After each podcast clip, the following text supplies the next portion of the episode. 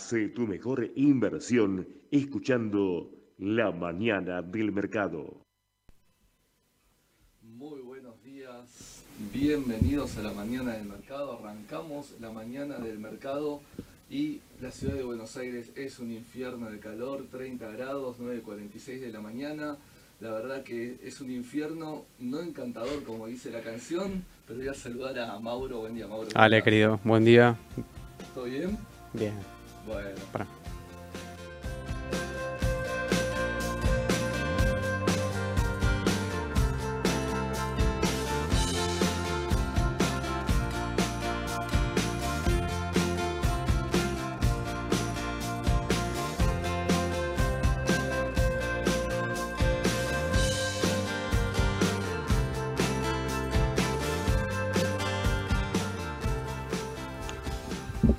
Bueno, ahora sí. Ahí está, ahí nos escuchamos bien. Claro, no me escuchaba, no tenía retorno. Bueno, ahora sí, ¿eh? muy buen día. Arrancamos con la mañana del mercado. Estaba diciendo 30 grados en la ciudad de Buenos Aires y que es un infierno.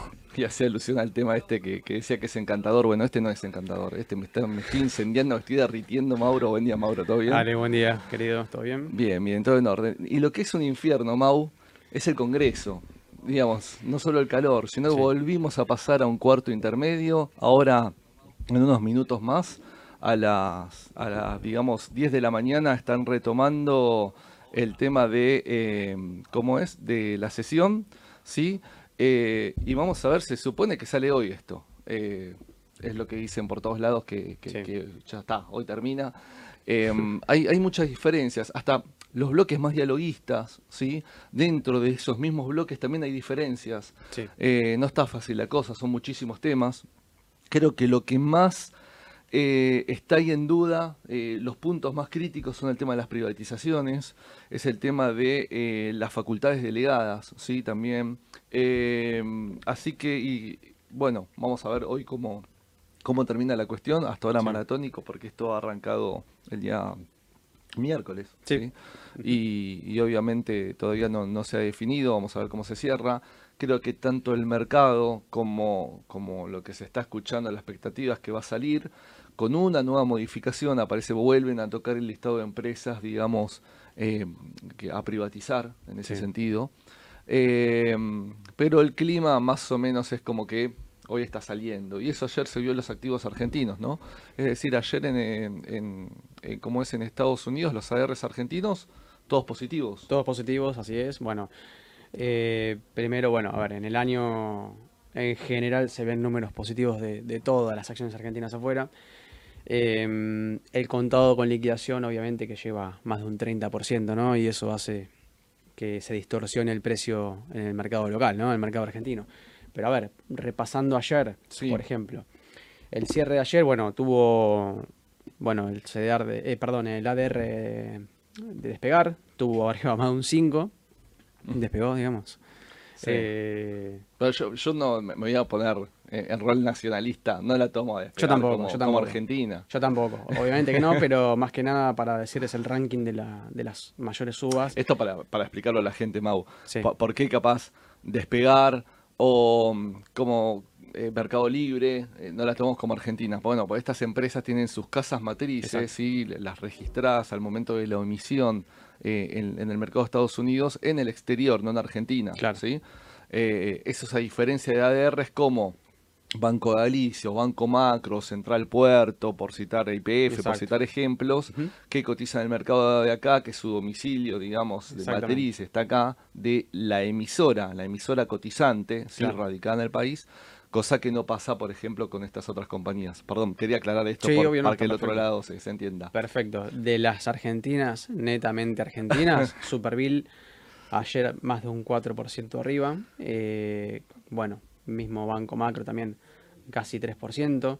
Eh, bueno, a ver, los bancos empiezan ¿no? a, a hacer un movimiento alcista ya desde hace algún, algún tiempo. En el mes ya llevan entre un 2 y un 4% arriba. La realidad es que en el mes, a ver, en lo que va de, de ayer, o sea, ayer y, Sí. y lo que lo que viene arrastrando de enero, todo enero.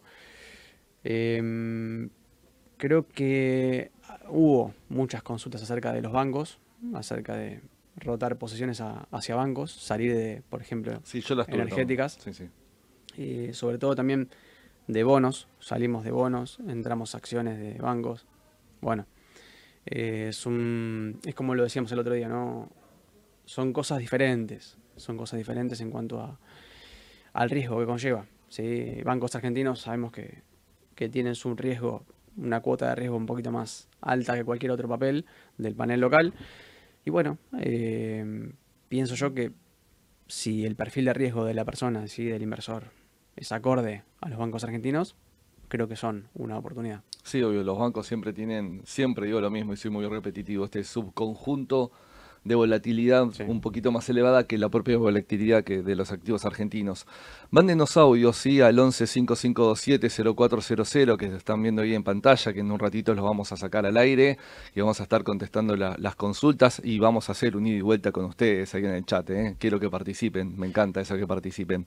Mau, sí, tema bancos, es verdad, tema bancos, em, como vos estás diciendo, enero fue la mejor performance. Sí. Tenemos que tomar los tres papeles mejores del Merval, creo que tenemos a Galicia, Macro y Francés, y encima dispares, porque Francés como hasta 10, 11, 12 puntos de diferencia respecto, por ejemplo, a Galicia, ¿sí? Es decir, en este sentido, a ver, lo tengo acá, creo que Francés, lo voy a medir en pesos en este caso, 48% arriba y Galicia casi un 67%. Sí, Digo, ojo con esto, que, que- que muchas veces ustedes prestan atención del otro lado, qué papel se atrasa un poquito más que el otro, ¿sí? En ese sentido, porque bueno, a veces es un, parte de tomar una decisión, si hoy querés entrar en un banco, por cuál ir, eh, cuál creció ya capaz mucho y cuál quedó un poco más atrasado. También hay que desmenuzar y entender a veces esos motivos. Yo no veo uno demasiado claro en ese sentido. Obviamente el tamaño de banco de, de Galicia eh, es más grande ¿sí? en el país, pero dejando de lado eso, eh, puede ser también una oportunidad ponerle una fichita ahí a, a banco francés, al que quiere asumir bancos en su cartera. Sí. Igual las energéticas vienen bien también. Central Puer- Puerto en dólares un 7% arriba, ¿sí? lo que es en pesos casi un 40% arriba. Eh, Pampa un poquito más retrasada ahí, un 30% en pesos, sí, neutra en dólares en lo que va del año. sí. Eh, digo, como para tirar así datos, pasando un poco las performances de, de los activos argentinos para, para que puedan tomar datos ustedes, ¿no? Eh, IPF, en lo que va de este año, sí, muy poco lo IPF. Pobre Uno- lo IPF. un- sí, pobre. Este año va, va medio pobre, va corriendo la de atrás respecto al resto de, de los activos argentinos. Hoy creo que se va a conocer esto que decía el otro día yo el miércoles de la jueza Presca, cuáles son los activos argentinos que van a ser, digamos, embargados en el mundo, que hay un hermetismo total, supuestamente era hoy el día, vamos a ver qué pasa con eso, ¿sí? Sí. Reitero lo mismo que decía el miércoles, eso afecta al Estado Nacional, ¿sí? A Argentina. Em, Habría que ver si dentro de esos activos hay algo metido de IPF o esa noticia hoy puede impactar en IPF, así que estemos atentos a la rueda de hoy, a ver qué es lo que Sí. pasa. Em, ¿Y qué tema más de Argentina? Tenemos, ah, un temita que quiero aclarar.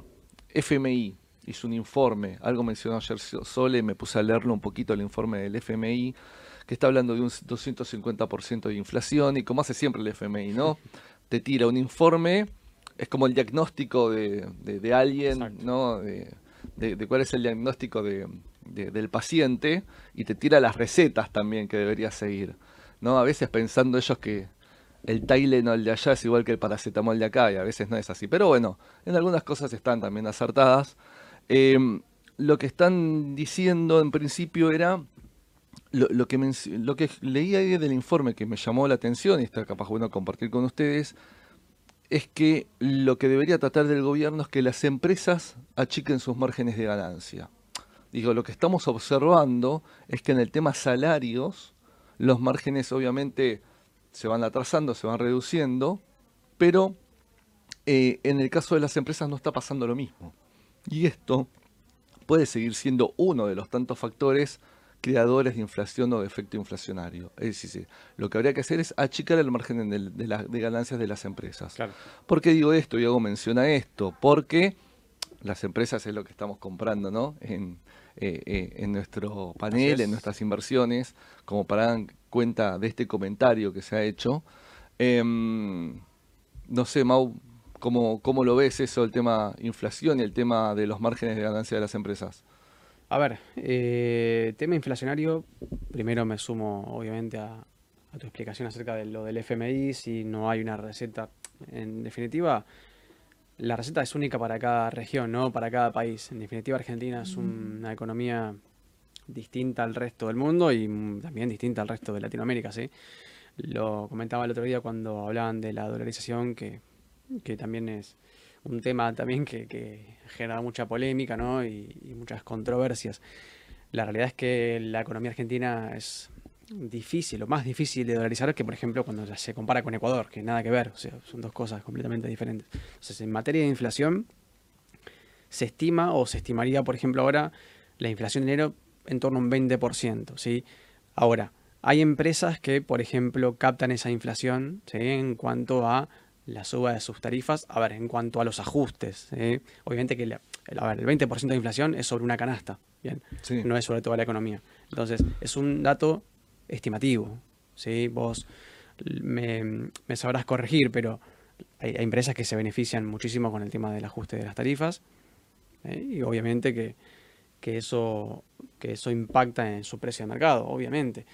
Y hay empresas que, bueno, que no, no, no impacta de la misma manera. Entonces, bueno, hay que ver bien, hay que desmenuzar un poco bien eh, qué sectores, qué sectores son más beneficiados, más perjudicados.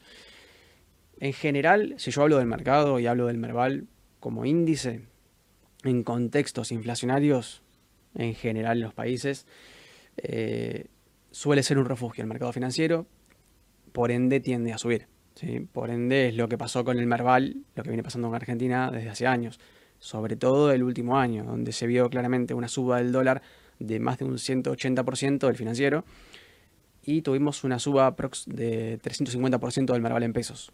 Sí, bueno, acá aclaramos siempre ¿no? que, que el Merval históricamente en épocas inflacionarias ha sí. sido un refugio. Sí. La cotización de un papel no termina siendo más que otro bien también de la economía, de alguna forma de decirlo, por lo tanto se ajustan todos los bienes, ¿por qué no va a ajustar el precio de un papel en pesos? Exactamente. Ahora, sí puede incidir en sus fundamentos, en sus fundamentales, bueno, si se achican los márgenes de ganancia, etcétera, alguna de estas cuestiones, bueno, eso podría impactar en el resultado y mitigar un poco ese crecimiento por inflación y quedar ahí así, empezar a jugar y analizar si estamos por arriba o por debajo de la inflación. Exactamente. Pero igual bueno. lo que marcás es, es real, Mauro, es, es, es así y, y, está bueno el dato tenerlo en cuenta.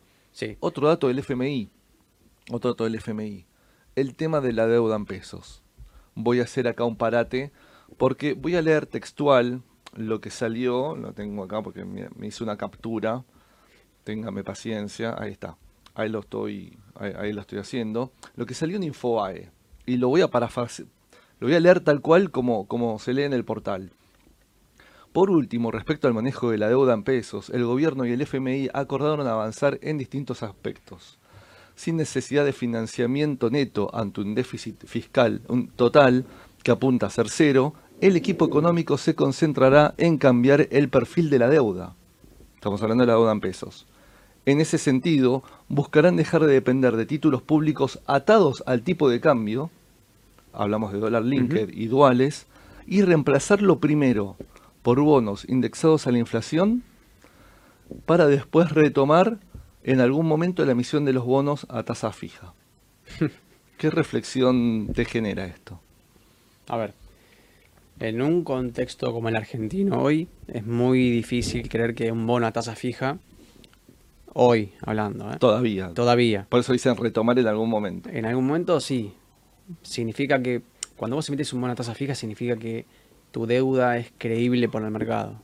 Porque evidentemente, si vos tenés un contexto de inflación en torno al 0%, ¿sí? o, o al 2%, a ver, la inflación no es mala, en definitiva. Lo que pasa es que se descontrola en ciertas economías, porque la inflación va acompañada de un crecimiento del PBI, ¿sí? De hecho, Estados Unidos, fíjate que tiene un objetivo de un 2% de inflación, sí. que es un crecimiento lógico para esta, la economía de Estados Unidos. Ahora, en Argentina, la inflación netamente es a causa de, bueno, muchas cosas, pero sobre todo el déficit fiscal, ¿no? la emisión monetaria excesiva, ¿sí? Un, una oferta monetaria sobre, sobrepasando una demanda ¿sí? de pesos. Entonces, bueno, es difícil creer que este año se pueda, este año, en algún momento, ¿no? Este año yo creo que no. Una tasa fija puede ser creíble en Argentina. ¿sí? Creíble en el sentido de que las cuentas se pongan en orden y la inflación vaya en torno acorde, acorde al crecimiento de la economía. Claro, pero, que haya crecimiento. pero viste lo que, lo que dice, entre comillas, esta receta, o esto que dicen que ya, por lo menos este portal de, de información, lo que está diciendo es que ya está acordado con el gobierno, de una transición intermedia ahí, Mauro, de dejar, lo primero que hay que dejar de lado es lo que está atado al dólar. Eso es lo que apuntan, es decir, lo que toca es dólar linked o duales, para pasar a que esté ajustado por inflación. ¿Sí? Primer paso. Hay que ver primero si eso se ejecuta, cómo se ejecuta, cuándo se ejecuta y los tiempos de ese periodo de transición para pasar a lo que vos estás diciendo. Que, reitero, las condiciones no están dadas, no van a estar dadas tampoco en el muy corto plazo seguro, ¿sí? eso para mí, en mi forma de verlo, pero capaz que del otro lado están escuchando esta noticia y están diciendo, bueno, pero yo tengo bonos duales, tengo bonos dólar linked, ¿qué va a pasar con eso? Si me lo van a canjear por un bono ajustable por ser. A ver, mi opinión. Sí. Yo creo que primero, el que tiene dual no me debería preocupar tanto, porque una de las variables de ajuste es justamente el ser. Claro. Por lo cual para mí va a ser una paridad equitativa igual. ¿Sí? En ese sentido. Bien. La pregunta capaz puede ser los que son netamente dólar linked. Porque ahí hay que ver, y es donde en- entra mi duda, bueno, ¿cómo será esa paridad de cambio, no? Eh, en ese sentido de, de esos bonos. Otra, Sí. ¿qué va a pasar con los vencimientos? ¿Van a prorrogar vencimientos? ¿No van a prorrogar vencimientos? Vos siempre me decís que cuando alguien prorroga un vencimiento en un canje, para vos es un default encubierto. Es un default. Cualquier incumplimiento de un bono es un default, ¿sí? ya sea un periodo de gracia, o sea que no pague intereses, ya sea que se suspenda el pago de una amortización, se patee un vencimiento hacia adelante, siempre es un incumplimiento del contrato, ¿sí? En Argentina o en cualquier país del mundo. Ahora, para eliminar la posibilidad de vincular bonos en pesos con el tipo de cambio oficial, evidentemente tenés que tener un tipo de cambio de equilibrio libre, ¿sí? un tipo de cambio libre Y pero eso va a llevar tiempo, va Eh, a regular a- todo, ahí está el tema, todas las tema. trabas que tienen los tipos de cambio, ¿no? Porque evidentemente un bono dólar linked lo que está justamente linkeando es que el tipo de cambio oficial se puede seguir devaluando, ¿sí? O sea, la moneda local pierde contra la moneda extranjera, que en este caso es el dólar estadounidense. Entonces, si el mercado tiene expectativas cero de que el peso se siga devaluando contra el dólar, ¿sí? evidentemente va a ser creíble y no van a ser considerados bonos dólar linked, o sea, bonos vinculados al tipo de cambio. ¿Qué pasa? Eso acarrea también que cuando vos tenés una moneda creíble, confiable, sostenible, digamos, un tipo de cambio, ponerle que podamos llamarlo fijo, ¿sí? de alguna manera.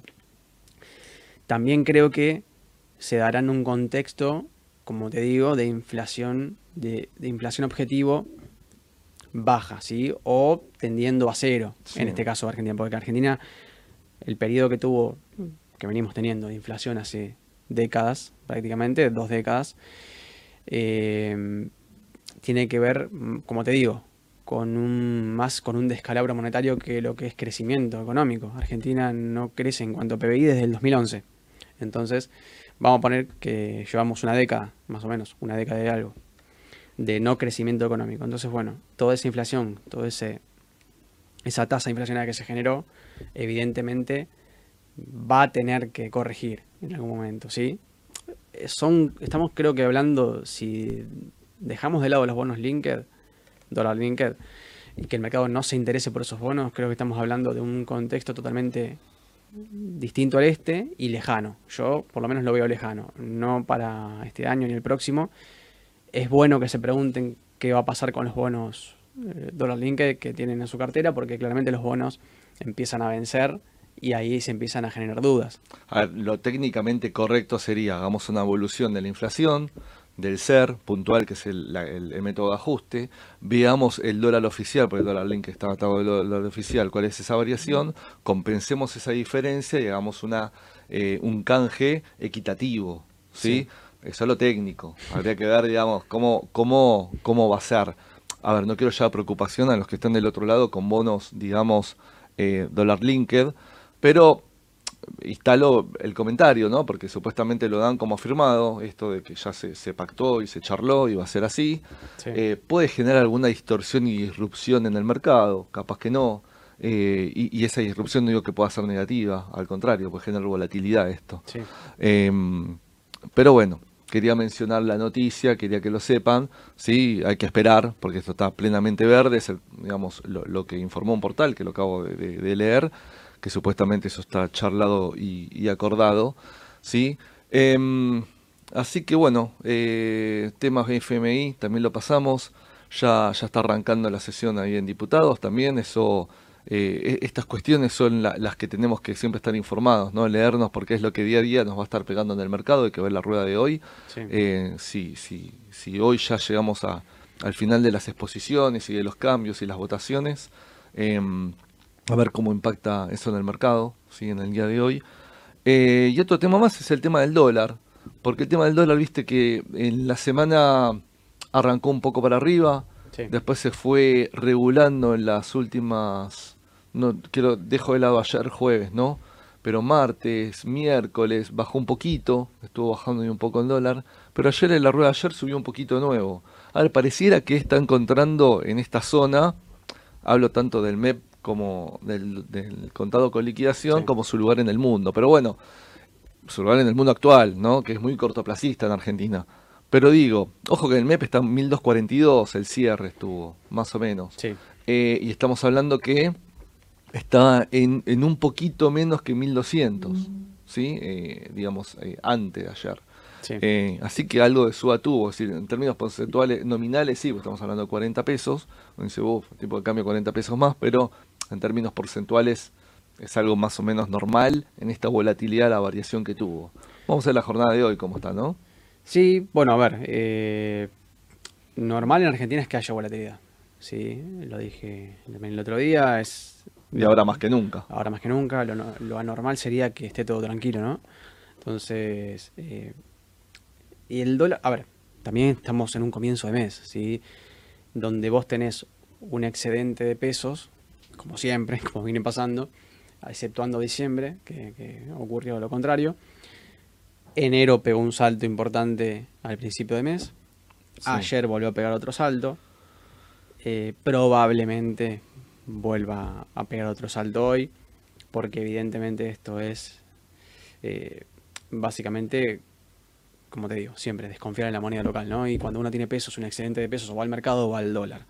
Entonces, eh, no hay, como te digo, no hay un techo del tipo de cambio, eso, eso siempre hay que dejarlo en claro porque depende del mercado, depende de la expectativa que tenga la gente, el público, acerca del tipo de cambio, eh, más que el oficial, que sí se espera una devaluación, porque también lo, lo comentábamos con, con los futuros de dólar, pero el tipo de cambio en Argentina sube, el financiero o el libre, cualquier tipo de cambio sube por resguardo, ¿sí? por desconfianza hacia todo lo que pasa ¿sí? en el Congreso y todo lo que se habla y en general del contexto argentino. Entonces, bueno, eh, es normal que a principio de mes pegue saltos el dólar. Es normal porque es lo que viene haciendo históricamente. ¿sí? Sí, sí, obvio. Bueno, pero viste como venía un poquito más calmo y venía corrigiendo a, principio, digamos, de- de la semana. Digo, bueno, vamos a ver qué es lo que pasa. Bueno, tenemos audios, ¿sí? Eh, a ver si, si podemos saber escuchar lo- los audios para ver qué, qué nos consultan o, qué, qué nos mandan. Hola, buenos días a todos. Eh, les escribo o les hablo de Misiones. Yo quiero hacer una pregunta técnica. ¿Por qué si el CCL sube un 2.8%, un 3%, y la acción en Estados Unidos sube un 2%, no se refleja automáticamente acá en el CDR? Supongamos, ayer me pasó con NIO, en un momento la acción estaba entre la subida del CCL y la subida de, de la acción propiamente dicha, un 5% arriba. Y acá estaba un 0,5, 0,7, 0,8. Bueno, muchas gracias y perdonen la pregunta. No, bu- bueno, bueno Gracias mu- por- muchas gracias, sí, sí, por- por la pregunta, obviamente, y está buenísima porque va a servir para que el otro lado buena. eh, entiendan un poquito. A ver, ¿qué es lo que pasa? Estamos hablando de mercados distintos, ¿sí? De distintas zonas geográficas, de distintos lugares con distintos volúmenes. Exacto. Y ahí va el punto. El NIO podrá tener su propia interacción de fuerzas entre oferta y demanda en Estados Unidos, que no puede no coincidir con la interacción de oferta y demanda del mercado de Argentina. Pero, ¿qué es lo que hace que no coincidan estas relaciones de oferta y demanda en Argentina que hace que el crecimiento no sea igual? El volumen. Si yo tengo un volumen muy bajo, ¿sí? obviamente va a ser más difícil que nos pongamos de acuerdo entre todos, o por lo menos el precio va a ser más arbitrado y no tan transparente. Porque si tengo, nosotros cuando operamos, en las plataformas que operamos, nosotros los operadores con Mauro, eh, con Sole, con Edu, con Aye, con Pri, bueno, Fernando, Leo, todo, todo el equipo, em, cuando operamos, nosotros vemos claramente dos columnas que es la progresión de las órdenes que hay, ¿sí?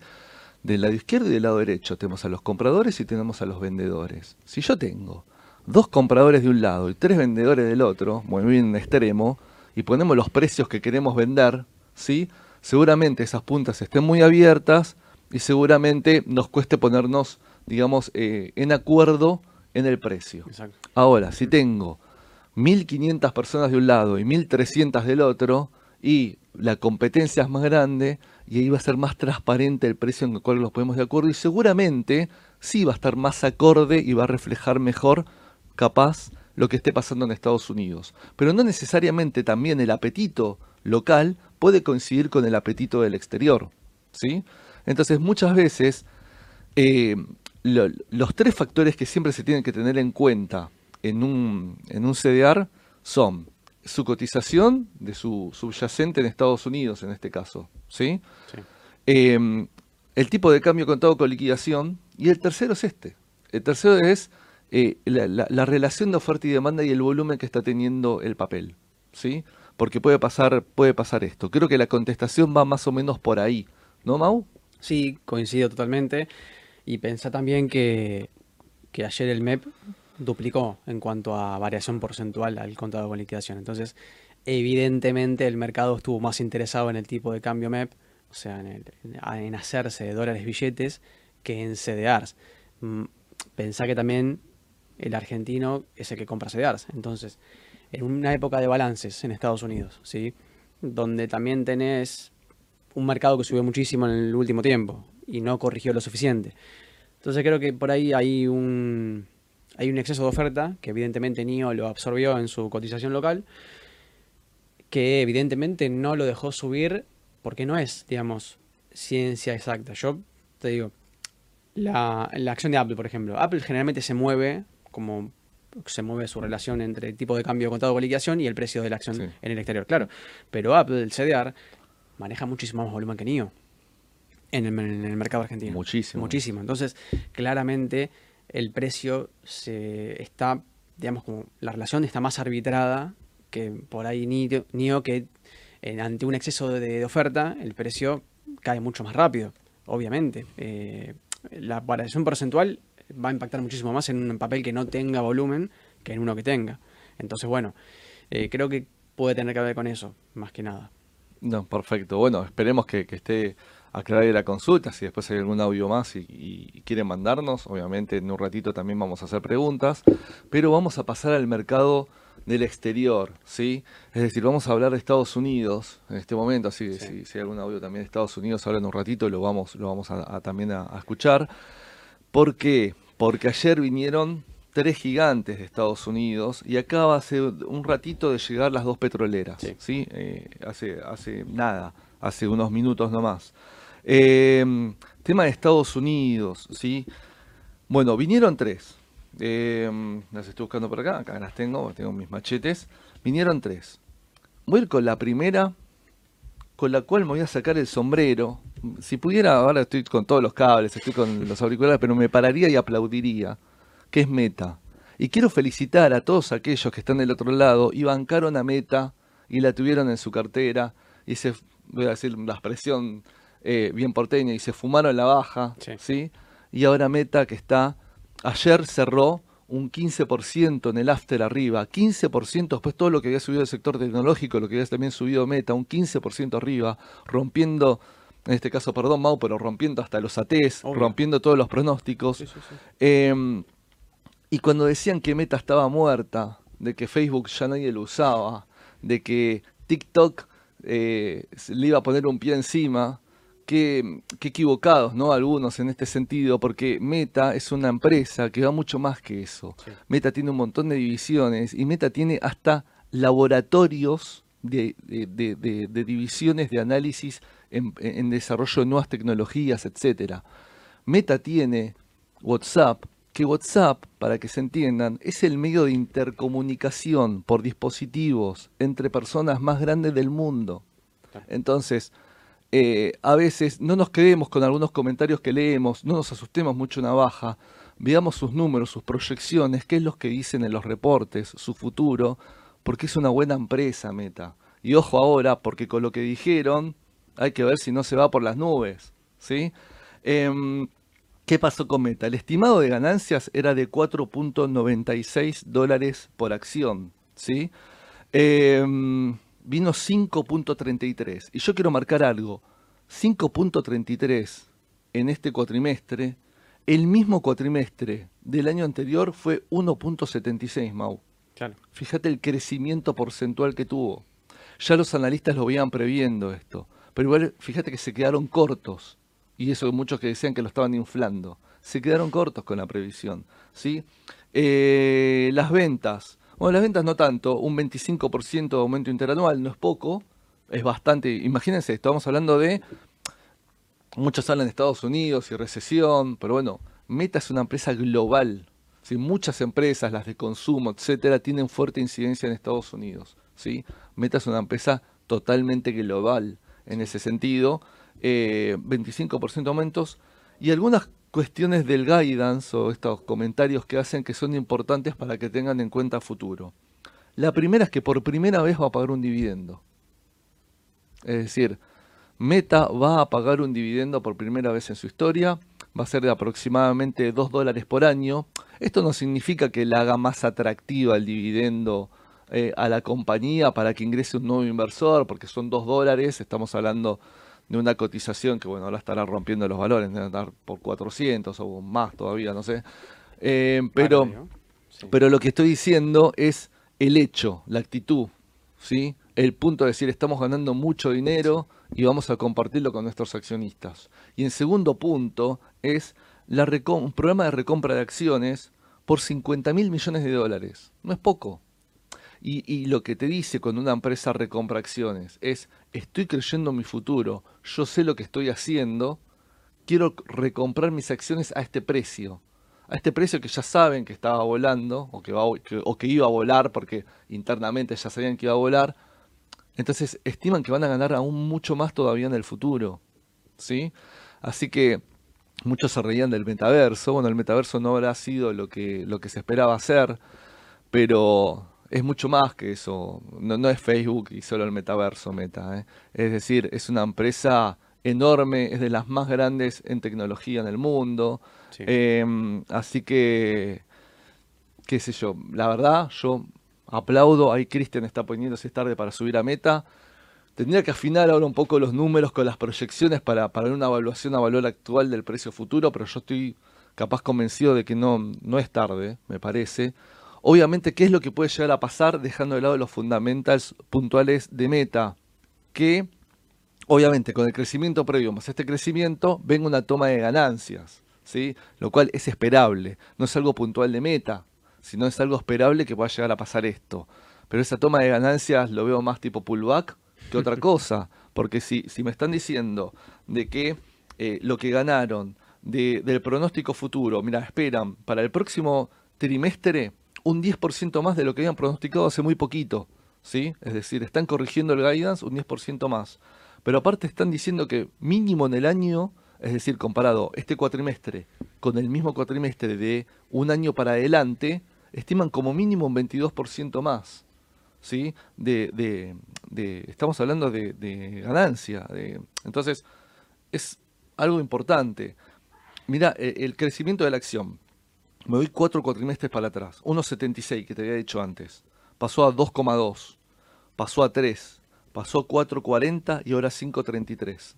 Fíjate el crecimiento de lo que va ganando en dólares, eh, digamos, por acción la, empresa, ¿no? ¿Qué, curva tan amplia en un año? ¿no? Estamos hablando de, de, los cuatro trimestres. Digo, qué curva tan, tan amplia. Así que bueno, quería dedicarle un poquito a Meta. Me parece que mm, es una empresa a tener en cuenta, a seguir. Reitero, ojo con la tomita de acciones que se puede, de ganancia, perdón, en la acción que se puede llegar a venir, pero no por algo puntual de la compañía, después de todo lo que se dijo en el balance, sino por algo natural, reitero. Pero eh, importante, eh, importante lo, de Meta. ¿Cómo está Meta ahora en, en el pre? Bueno, pre-market cotizando 463 dólares más o menos, 17% arriba en la variación porcentual del cierre de ayer. 17%, 17 arriba. Impresionante. Sí. No, impresionante. Creo que ah, rompió. No es una empresa que yo no le tuviera fe, ¿sí? Pero rompió cualquier pronóstico. Claro. Aparte, estábamos esperando que los balances de ayer, si eran más o menos como los del martes, eran los motivos que estaba buscando el mercado para corregir. Claro. ¿Sí? Y la verdad que no pasó eso, porque también tenemos Amazon. Amazon, que también vino ayer en el, eh, los datos, eh, fueron muy buenos también. Yo decía en un momento y lo compartía con mis compañeros ayer, con Leo, con Mauro, que los tengo sentados al lado eh, en la mesa de operaciones, les decía, los números tienen que ser suficientemente buenos, el guidance tiene que ser suficientemente bueno para que después de tantas subidas sigan subiendo estos papeles. Bueno, en Amazon también fue suficientemente bueno. No tanto como Meta, digo, Meta la quería poner primero y hablar de Meta porque, reitero, eh, aplaudo. Pero Amazon también. Amazon, la ganancia por acción fue de un dólar y el pronóstico era de 0,78 dólares de los analistas. ¿sí?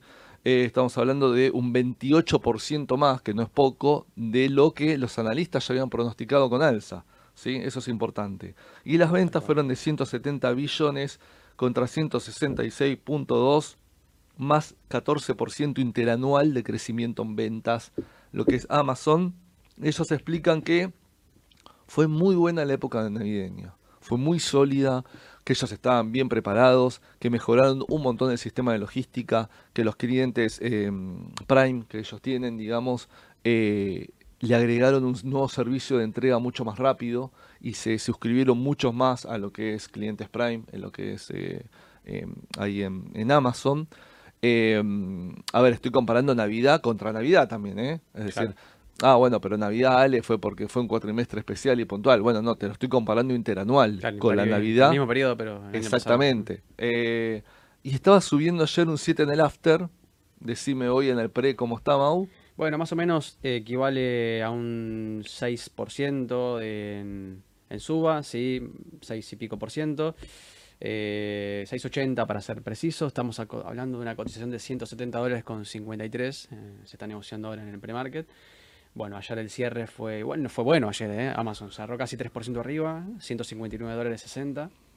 Y bueno, hoy en, el after ya supera el 6.8% de variación. Y bueno, obviamente que, que, se espera que si sigue curso, obviamente el impulso alcista va a ser, va a ser volátil, pero hay que ver cómo termina siempre. Cuando pasa esto, viste que ahí se generan gaps en los gráficos. Sí hay que ver qué pasa, porque JP Morgan hizo lo mismo el otro día y lo hablamos con Aye, y dijimos, bueno, por ahí hay que tiene un nivel de resistencia importante, ojo que por ahí se, se viene la toma de ganancias a ese nivel, y hay que ver cómo termina hoy, porque si uno sigue un gráfico de velas, por ejemplo, o de barras, pero en, yo por lo menos sigo el gráfico de velas japonesas y se ve más o menos, viste, cuando se pone la vela verde o roja, bueno, evidentemente está indicando que por ahí la vela roja está, eh, está indicando que están tomando ganancias intraday, pero el papel termina positivo.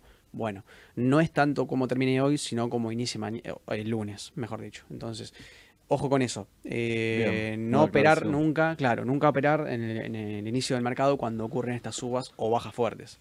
Esto que está explicando Mau, que es parte de análisis técnico, estén preparados porque falta cada vez menos, cada vez menos para el curso de análisis técnico de Mauro, que va a estar muy, muy bueno. Em, bueno, buena aclaración. Y reitero lo mismo en Amazon que dije con Meta si hay una baja, después, para yo lo veo más atribuible a una toma de ganancia general, que es un, método, una práctica habitual de los inversores independientemente del papel. Siempre muchos se guardan un porcentaje a largo plazo. Si ustedes quieren hacer lo mismo, recomiendo que estos dos papeles por el momento los tengan a largo, una parte, si quieren tomar ganancia, tomen ganancia, pero guárdense una parte a largo plazo. Em, y, y está bueno. Y la tercera es una de las empresas de mayor capital- capitalización del mercado, que es Apple, Sí. ¿sí? Que fue destronada, ¿eh? Esto no lo comentamos. Hace poquito fue destronada por Microsoft.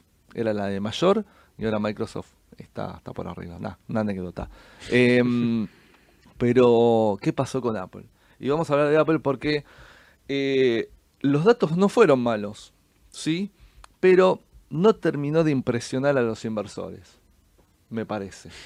Que a veces pasa, porque la ganancia por acción fue de 2.18 dólares contra 2.10, Sí. es decir, casi lo mismo, muy leve la diferencia. Y los ingresos de Apple fueron de 119.6 billones em, contra 117.9, fueron mejores, ¿sí? Y acá los voy a desglosar para que le interesa, que está del otro lado y quiere sacar conclusiones. Che, Ale, ¿y este aumento de ventas cómo se compuso? Vamos. iPhone, más 6% interanual, ¿sí? Muchos decían que el tema iPhone, ojo con iPhone, el consumo iba cayendo. Bueno, un 6% interanual no está mal. Las Mac, 1% interanual. Eh, iPad, menos 25% interanual.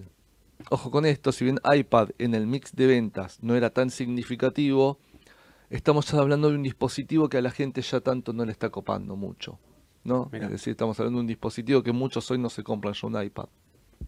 Hace, hace poco tiempo, sí, y el apetito por el iPad va desapareciendo, aparentemente. Así que, ojo, alerta a esto.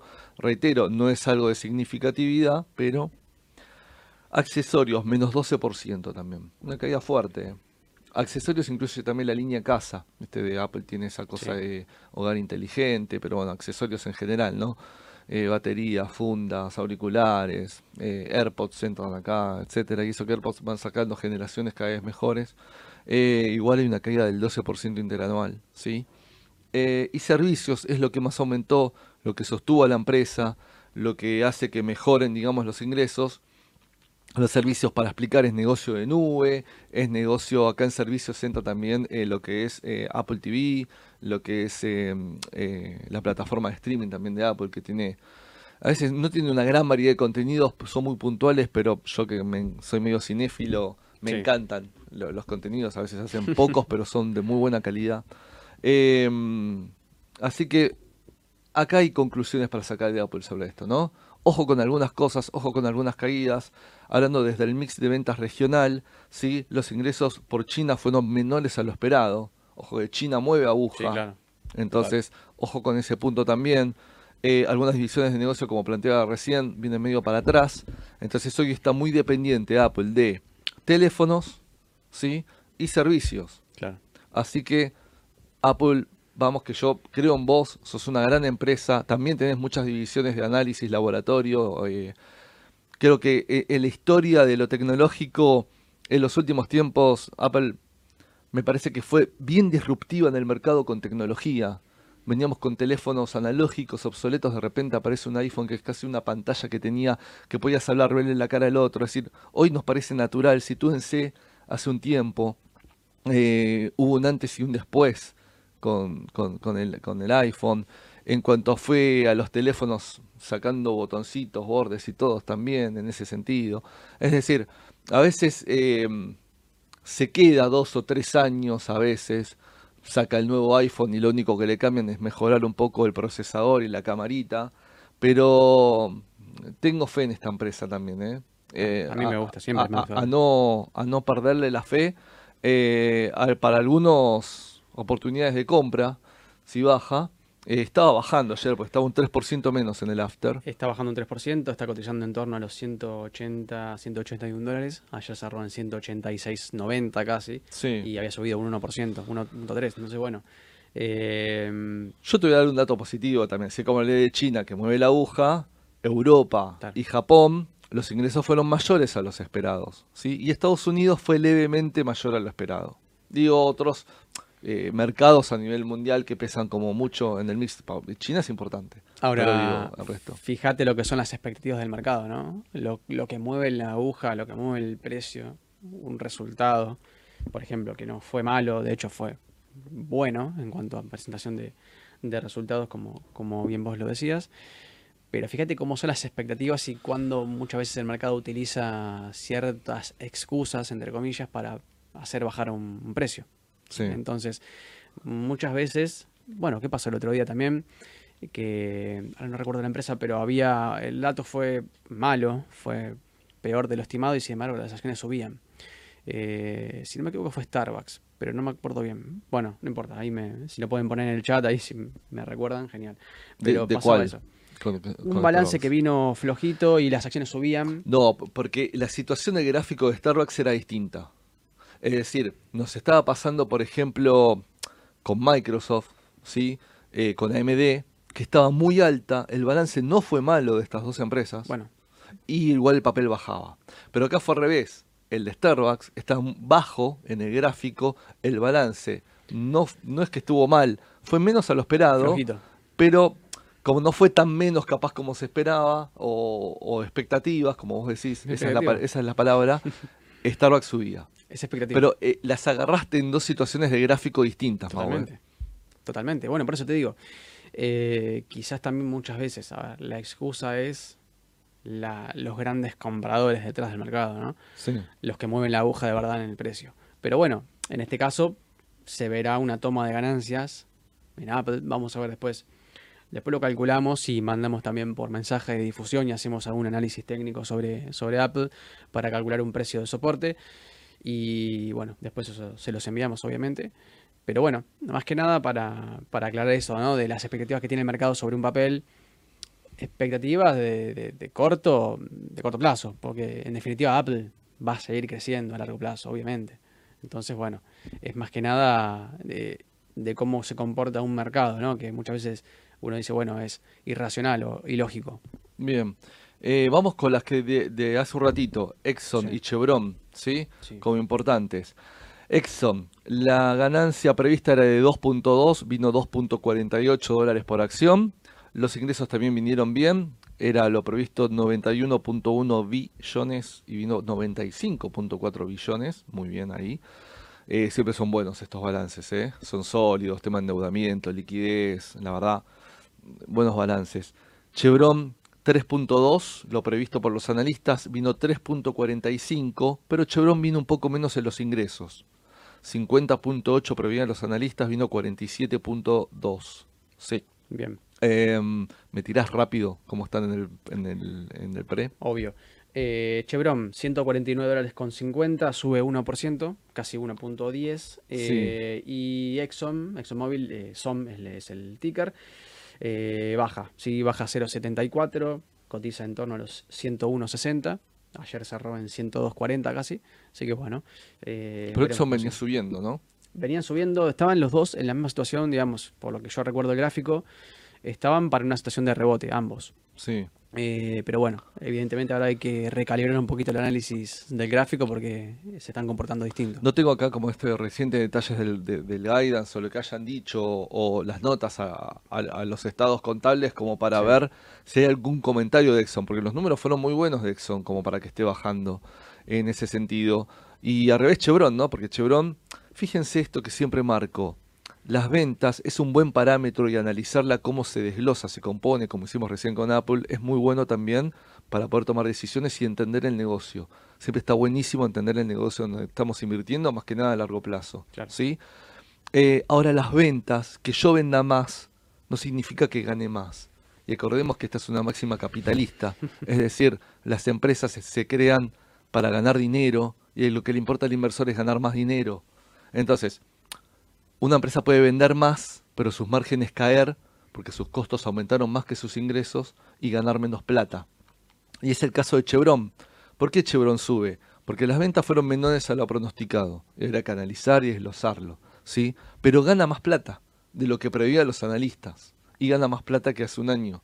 Entonces, eh, por eso posiblemente, y no es un parámetro de volumen importante el, el pre, pero siempre está muy bueno saberlo el pre, eh, eh, Chevron puede estar subiendo. Pero hay que ver cómo pasa con la rueda, porque uno está bajando poquito, el otro está subiendo poquito. Con Obvio. ahora la rueda, que es el volumen grande de, de inversores operando, comprando y vendiendo, hay que ver cómo, cómo se comporta cuando los porcentajes son tan chicos. ¿no? No, obvio, son, es menos del 1% de las variaciones, no, no, no, no es significativo.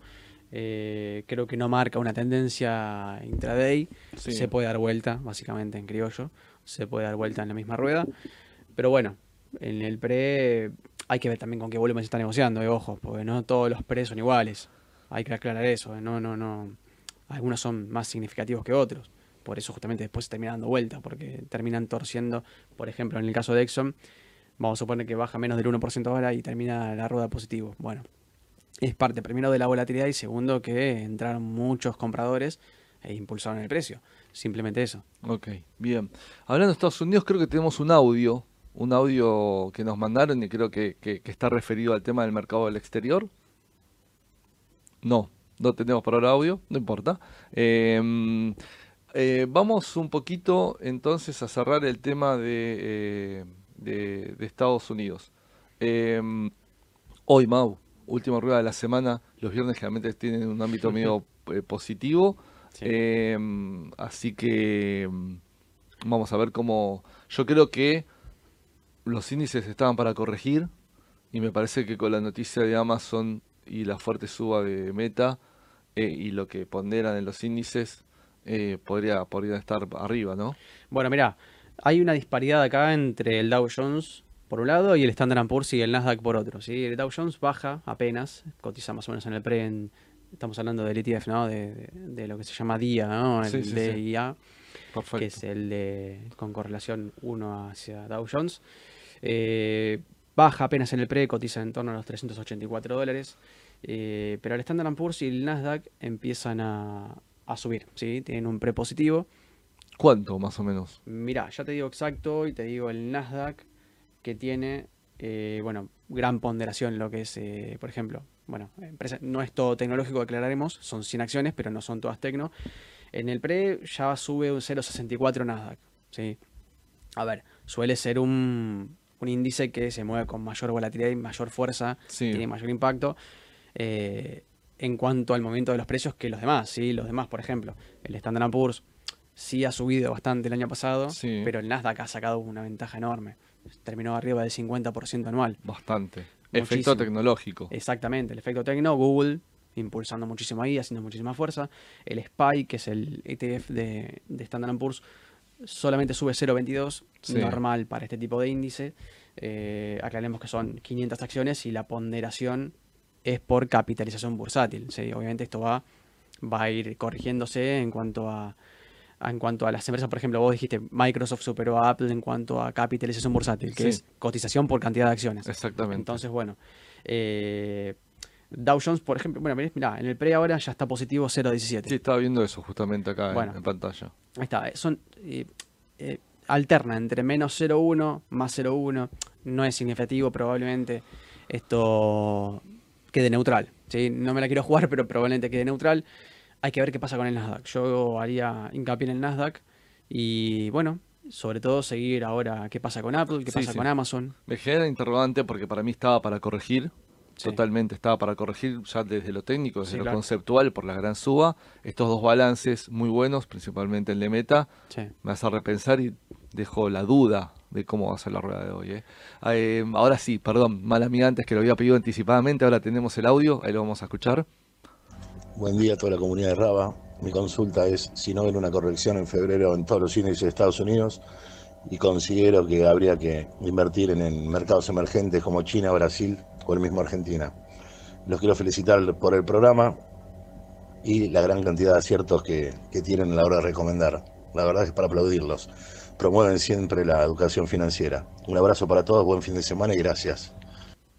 Bueno, muchas gracias por Muchas tu gracias, audio.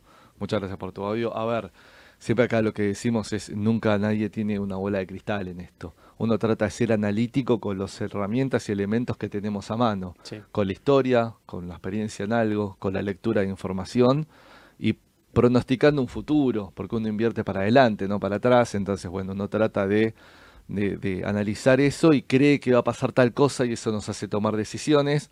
A veces pasa, a veces no, porque siempre digo lo mismo, el mundo sigue girando y hoy tomo una decisión y mañana hay un día nuevo.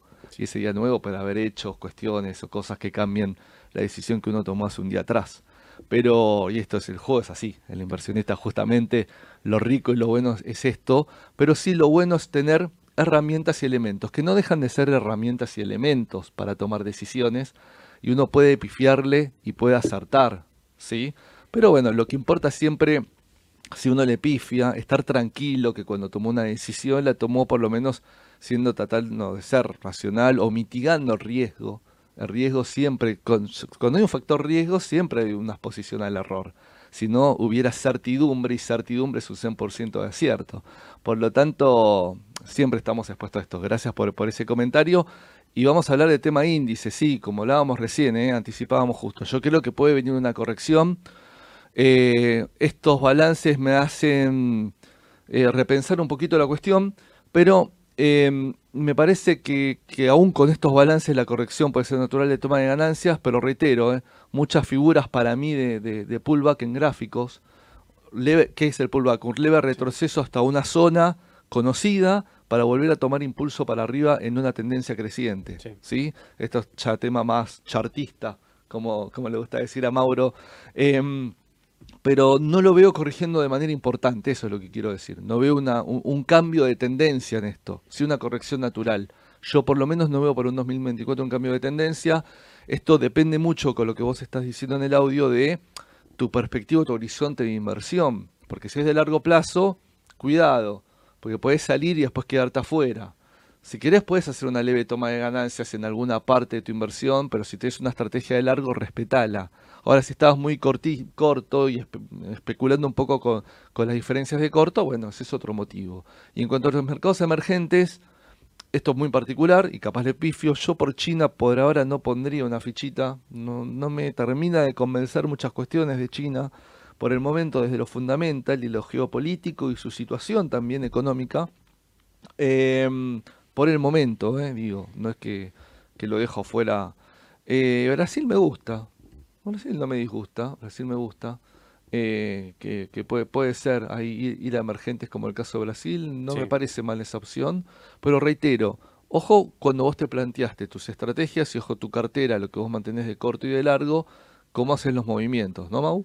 Bueno, mi opinión es que son cosas distintas, ¿no? Eh, una cosa son los índices norteamericanos, los tres principales, sacando el Russell de, de lado, porque eso ya es un poquito más picante, pero pero teniendo en cuenta el, Standard Poor's, el Dow Jones y, el Nasdaq, eh, no tiene nada que ver, es otra liga completamente distinta a lo que es emergentes y emergentes es una liga distinta a lo que es Argentina. Si Argentina es un caso aparte totalmente, totalmente. es un mercado donde no entran emergentes, es un mercado totalmente de frontera, es un mercado donde tenés una volatilidad neta completamente todos los días y no hay manera de escapar. Eh, no, hay una manera de invertir, la realidad es que depende mucho de la aversión al riesgo que tenga uno como inversor en su cartera. ¿sí? Eh, si me preguntas a mí y tengo que responder sobre lo que yo haría, yo mantendría siempre índices a largo plazo, de Estados Unidos hablando. Eh, siempre la tasa de retorno de, los índices norteamericanos promedian entre un 9 y un 10% anual. Obviamente que hay excepciones, porque hay años de corrección, obviamente, pero generalmente la, es, son retornos positivos entre esos números, entre un 8, 9, 10%. Y bueno, sí tendría mercados emergentes. Coincido con vos lo de China. A mí China no... no de hecho, creo que por eso el yuan no ha llegado ¿no? A, a, ser lo que es el dólar norteamericano, porque claramente es un mercado completamente diferente y el mercado internacional no confía evidentemente en China. Entonces, eh, empresas como Alibaba, por ejemplo, como JD, ¿sí? fíjate cómo están las cotizaciones, lo que vienen, lo que vienen haciendo. Brasil me gusta, Brasil me gusta como emergente. Sí, sí, coincidimos, y esto mire que no hablamos antes, no, escuchamos el audio y coincidimos. Totalmente, yo coincido. Eh, y Argentina yo siempre tendría, Argentina tendría, pero entendiendo eso, entendiendo que tengo que dormir tranquilo. ¿sí? Si tu cartera no te permite dormir tranquilo, y algo estás haciendo mal, evidentemente. Entonces hay que ver qué es lo que estás haciendo mal. Porque por ahí no, no dormís tranquilo con los índices norteamericanos. Decís, che, estoy perdiendo plata con esto. Porque no avanzan. Bueno, eso depende del riesgo que cada uno quiera asumir en su cartera. algunas cortitas al pie, que nos queda un minuto para terminar. Eh, Horacio Rojas, que podría ser interesante en invertir en BPO 27. El BPO 27 es el Bopreal. Hemos estado hablando de eso. Vamos a seguir profundizando el tema Bopreal, sí, ahí se lo vamos a deber. Eh, pero sí que puede ser interesante. Claro que sí, obviamente. Eh, vamos a estar hablando más del Bopreal. Sí, sí, sí, pero aparentemente es un instrumento interesante por el momento y va creciendo el volumen, que era lo, que veníamos diciendo. ¿Qué otras consultas tenemos? Martín Sotelo, ¿cuál es el ticket del Merval? Bueno, no, el Real Merval es un índice, yo tendría que estar comprando y, como ponderan eh, la mayoría de las empresas del panel líder para conformarlo. Pero si querés seguirlo técnicamente es IMB corta, lo puedes encontrar en TradingView, por ejemplo. Claro, pero no hay negociación. No, no, no, no, puedes. Tenés que, para replicar el índice, tenés que replicar las 25 o 30 acciones del Merval, que ahora son, creo que son 25, pero si no me equivoco, por ahí, por ahí. Eh, no comprar todo de la misma ponderación, claramente. Eso vaya, las proporciones eh, no están publicadas, pero hay que ver si podés tratar de replicar en cuanto a ponderación. Por ejemplo, Galicia obviamente va a ponderar más que otras acciones. Obviamente, IPF lo mismo. Entonces, bueno, eh, según el volumen de negociación, según, según el peso que tenga esa empresa dentro del índice, pero IMB, IMB corta es el, es el que yo sigo para poder verlo en pesos, ¿no? Y la última, María Cecilia Santana, y hay varias personas más que están preguntando, por un lado, Cresud y Banco Hipotecario. Comentario y cerramos ya eh, la mañana del mercado. Cresud, el tema del campo ahora me genera un poquito de dudas. ¿sí? Va a ser buena la campaña. Yo venía de hasta recomendando en algunos casos Cresud por este motivo. Y por otro motivo que Cresud es controlante de IRSA. ¿sí? Y IRSA posee el 29,2, eh, el 30% del capital de Banco Hipotecario pero el 44.3% es fideicomiso de asistencia al Fondo Federal de Infraestructura Regional, mm. cuyos fiduciarios son Banco de la Nación Argentina y el Estado argentino. Y eso es lo que está en duda de que se pueda privatizar. Entonces, ante una posible privatización o venta de este paquete, yo creo que el principal accionista a incorporarlo hasta por un derecho de preferencia va a ser IRSA. IRSA si se ve beneficiada, Cresud, que es su controlante también, y Banco Hipotecario también, me parece que una privatización beneficiaría a las tres en ese sentido. ¿sí? Bueno, dejo este comentario final. Muchas gracias, Mau. Eh, estamos cerrando el día, que tengan un muy fin de semana, que descansen, vamos a ver qué pasa con el Congreso y cómo arrancamos la semana que viene. Nos vemos el lunes en la mañana del mercado. Em, radio, sí, va a estar Sole Galle, seguramente con algún invitado que ya van a saber quién va a ser. Y nos estamos viendo la semana que viene. Gracias.